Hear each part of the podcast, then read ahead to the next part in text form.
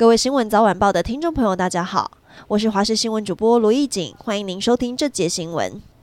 农业粉砖林北好油版主林玉红涉嫌自导自演恐吓案有新发展。他今天清晨搭机抵台后，立刻被桃园市刑大带走。办案人员透露，他在接受讯问时，竟然推称自己的手机和笔记型电脑都在维也纳机场失窃。但专案小组成员对他的说法存疑，不排除他有计划灭证。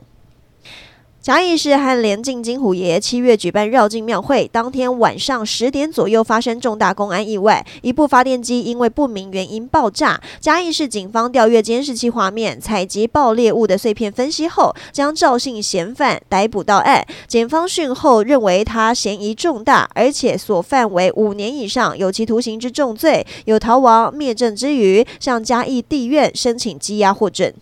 受到小犬台风捣乱，金门小三通连续停航两天，终于在今天重新复航。不过碰上双十连假第一天，机场挤满许多急着出游或回家的民众，候补人数甚至排到将近一千四百号。金门车管处处长吴志伟到码头时，更被激动的民众包围，质问为何早上十点半临时通知加开的班次，却早就有人先定位，质疑根本是黑箱作业。处长不断道歉。安抚却无法平息民众怒火。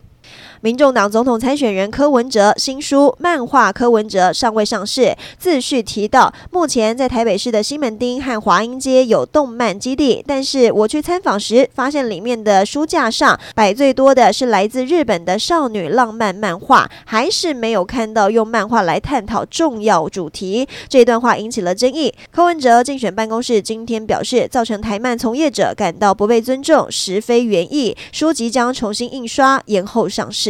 小犬台风虽然已经远离，但因为强风从海面上吹到陆地，使得彰化沿海各乡镇的农作物饱受盐雾之害。在强风后反被艳阳曝晒，造成了植物叶面干枯，农民损失严重。幸好昨天下午彰化地区下起阵阵大雨，农民表示大雨来得正是时候，希望雨水可以把盐分洗掉，减少农作的伤害。